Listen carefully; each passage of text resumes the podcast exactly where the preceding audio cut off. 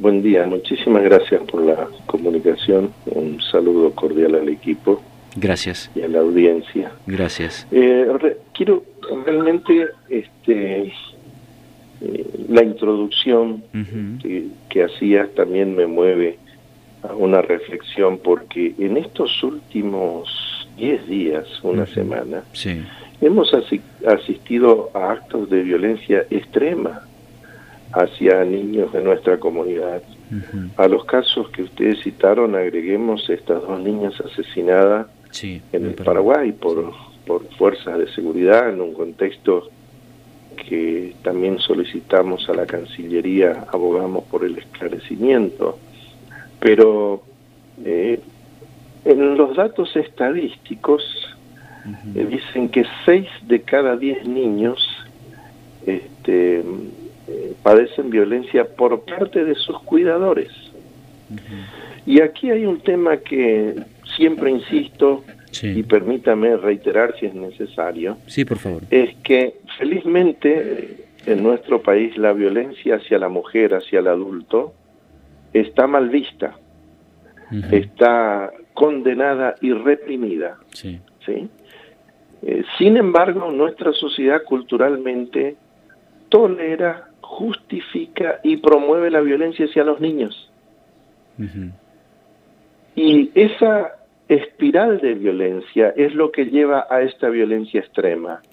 El niño es sujeto de derecho, es persona y por la convención, una de las segundas directrices de la convención es la protección de los niños de la violencia, tanto familiar como la violencia del Estado.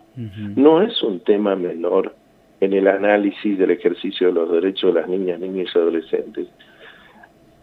La casuística nos demuestra que no todo niño golpeado va a ser un hombre golpeador, pero sí todo hombre golpeador fue un niño golpeado. Esta justificación que no se da solo, eh, que atraviesa toda la sociedad, inclusive no depende de los niveles educativos, porque tenemos este, personas que son licenciados, son doctores, máximos rangos académicos e institucionales y ejercen violencia, justifican la violencia hacia los niños. Sí. Muchas veces como pauta cultural dice, bueno, hay que educarlo. Bueno, no se educa a un niño con la violencia. Y si queremos cortar la violencia arriba, hay que cortar abajo. Y en este sentido, yo quiero destacar, sinceramente, la actitud de este ciudadano que salió a caminar. Sí y no miró para otro lado. Claro. Y no solo se comprometió con ese hecho tan grave, este, yo me imagino sinceramente a una persona eh, descubrir ese escenario y esa situación que por ley está protegido, nosotros no podemos divulgar información eh, puntual y específica que permita la identificación de un niño porque esa información está protegida por el Estado. Sí este, y que el tratamiento de la información no tiene que vulnerar sus derechos, sino por el contrario, que como sociedad podamos reflexionar y analizar otros aspectos, y no muchas veces estas cuestiones puntuales que nos hacen a lo sustancial. Esta persona no solo se comprometió, sino que actuó de manera rápida y salvó una vida. Claro. Y en el tema de violencia, quienes ven la violencia son las vecinas, son los maestros, son los enfermeros, es la polis, es la comunidad. Y esa comunidad está obligada a denunciar. Que eso generalmente no ocurre, eh, Miguel, eso y eso es lo que no ocurre. Mm. Porque hay una concepción errónea que son delitos de distancia privada o, o el concepto de propiedad. Que yo con mi hijo hago lo que quiero, que se arreglen sus padres, y aquí viene otra cuestión. El niño tiene derecho a una familia, y si no es su familia biológica la que le garantice el derecho a la vida, al cariño, al afecto, a la protección y al ejercicio de los más derechos, tiene que ser otra familia. Se busca primero en el ámbito cosanguíneo, que puede ser un pariente, eh, tíos, este, abuelos, familiares directos o familiares indirectos, y si esa vinculación no es factible porque esas familias no tienen las condiciones para garantizar el derecho de estos niños, se recurre a una familia externa. La familia externa es aquella que está inscrito en el registro de adoptantes. Que ese es otro aspecto que en este momento, este, felizmente nuestra, nuestra comunidad es solidaria. Sí. Y nosotros hemos recibido llamados y, mensajes, inclusive en la página del en el correo de la Defensoría, eh, recibimos eh, eh, correos donde hay familias que quieren cuidar a la niña, que la quieren adoptar, qué tengo que hacer para adoptar a esa niña.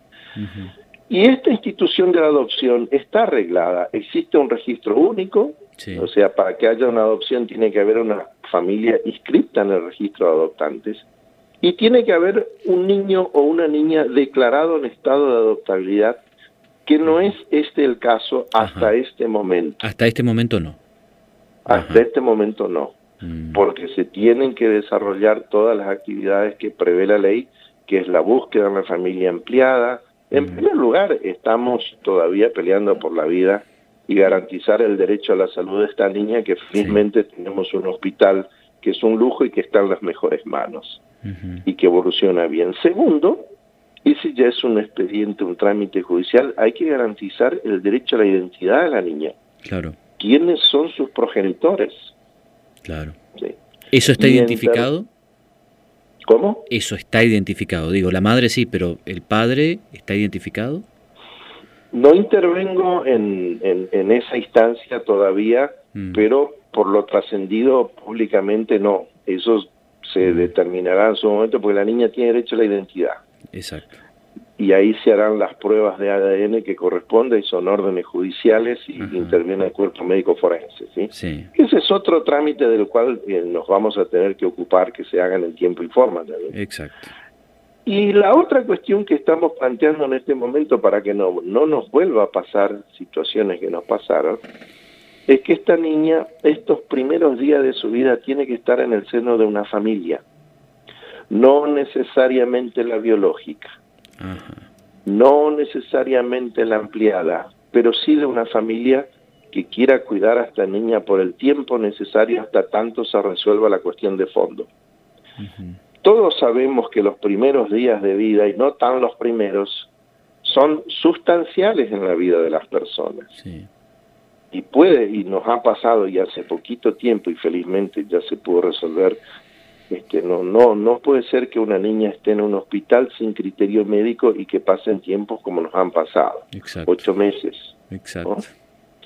Entonces, en este momento tenemos que abocarnos tanto los organismos de protección que funcionan en el ámbito administrativo como el judicial para garantizarle a esta niña el derecho a vivir en un seno familiar.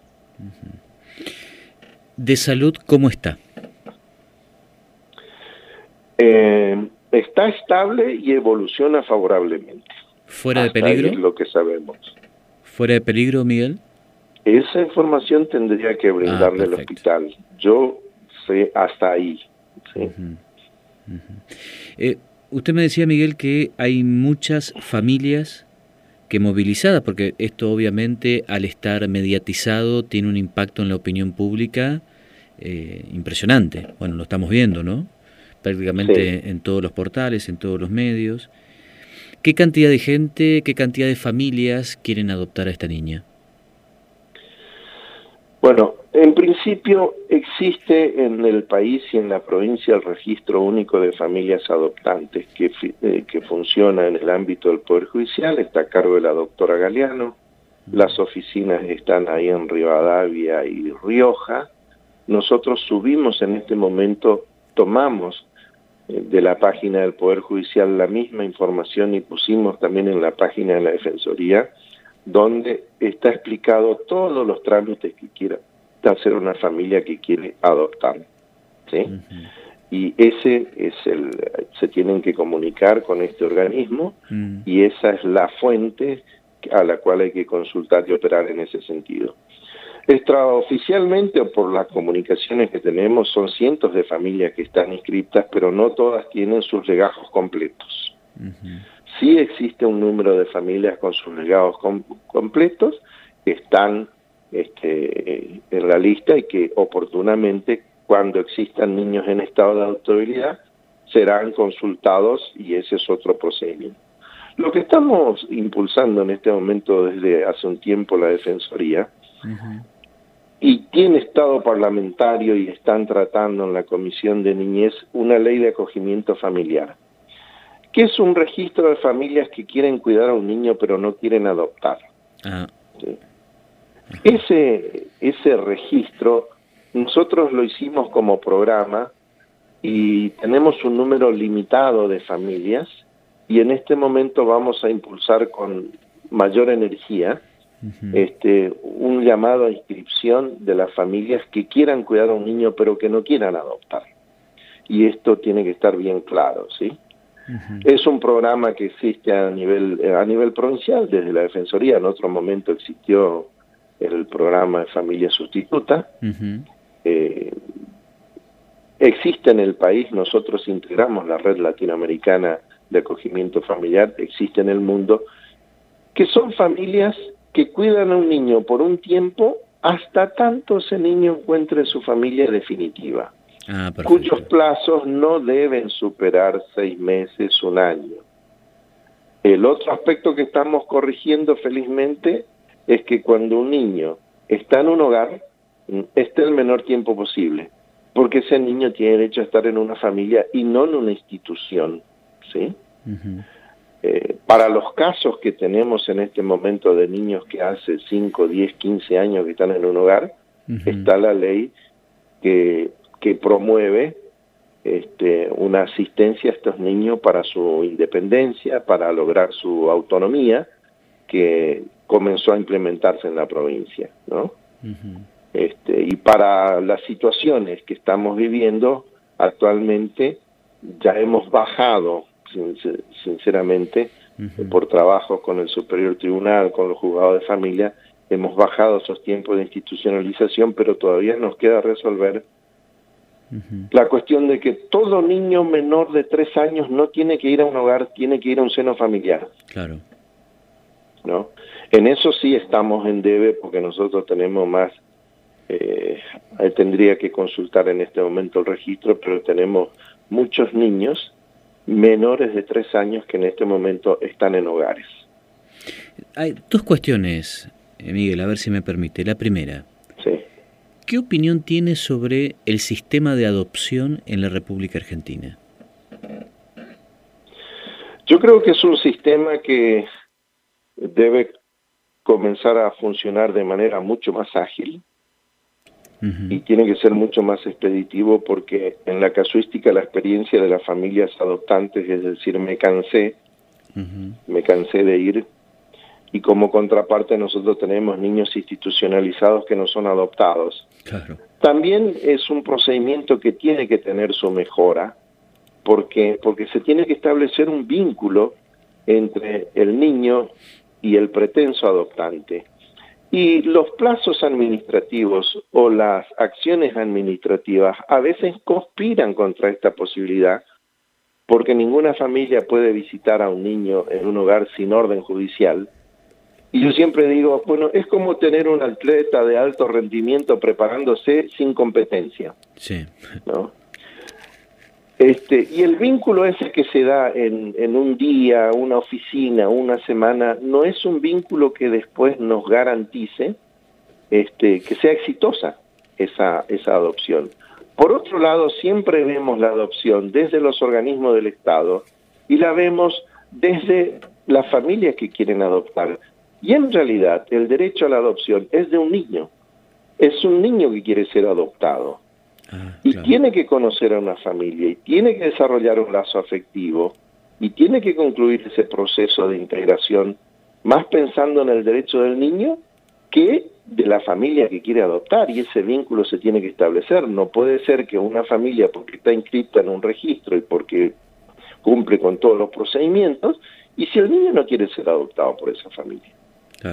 O no se establece un vínculo afectivo estable que permita ¿no? En ese sentido hay mucho para mejorar, no solo en el tratamiento de las familias que quieren adoptar, sino también en los mecanismos que favorezcan el establecimiento de un vínculo entre el niño que está declarado en estado de adoptabilidad y las familias que quieren adoptar. Ahí hay que trabajar un poquito más, opino personalmente. Y la última pregunta, que se debate mucho por estas horas el efecto de la pandemia, la cómo se contextualiza esa relación de la violencia hacia el niño en este contexto de pandemia. ¿Se profundizó? ¿Se aceleró? Respecto de la pandemia, sin lugar a dudas, los más afectados, eh, y lamentablemente no está visibilizado porque en la pandemia los niños fueron invisibilizados, los que más sufren son los niños. Le quitamos su escuela, el derecho a la educación. Le quitamos la plaza, le quitamos sus amigos, le quitamos sus vínculos afectivos, sus maestros, le quitamos sus abuelos. ¿sí?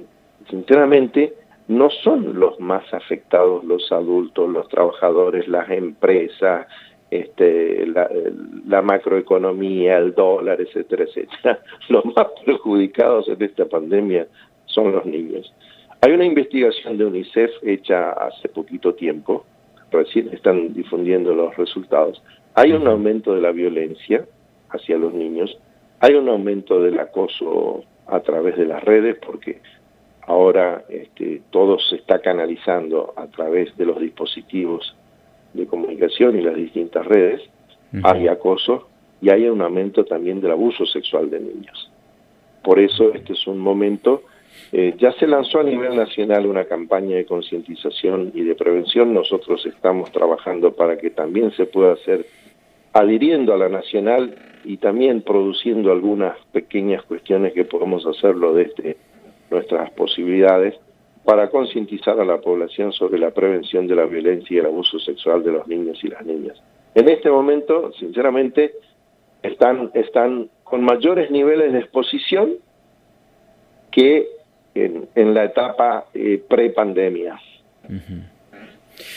Impresionante. Miguel, como siempre, le agradecemos mucho estos minutos. ¿eh? Gracias por su tiempo. Le mandamos un gran abrazo y buena jornada. Muchas gracias al programa, a usted, porque son una pieza fundamental en esta comunicación. Yo siempre digo, lo que no se sabe no existe, así que les agradezco la posibilidad de que podamos hablar de estos temas. Gracias. Un gran abrazo.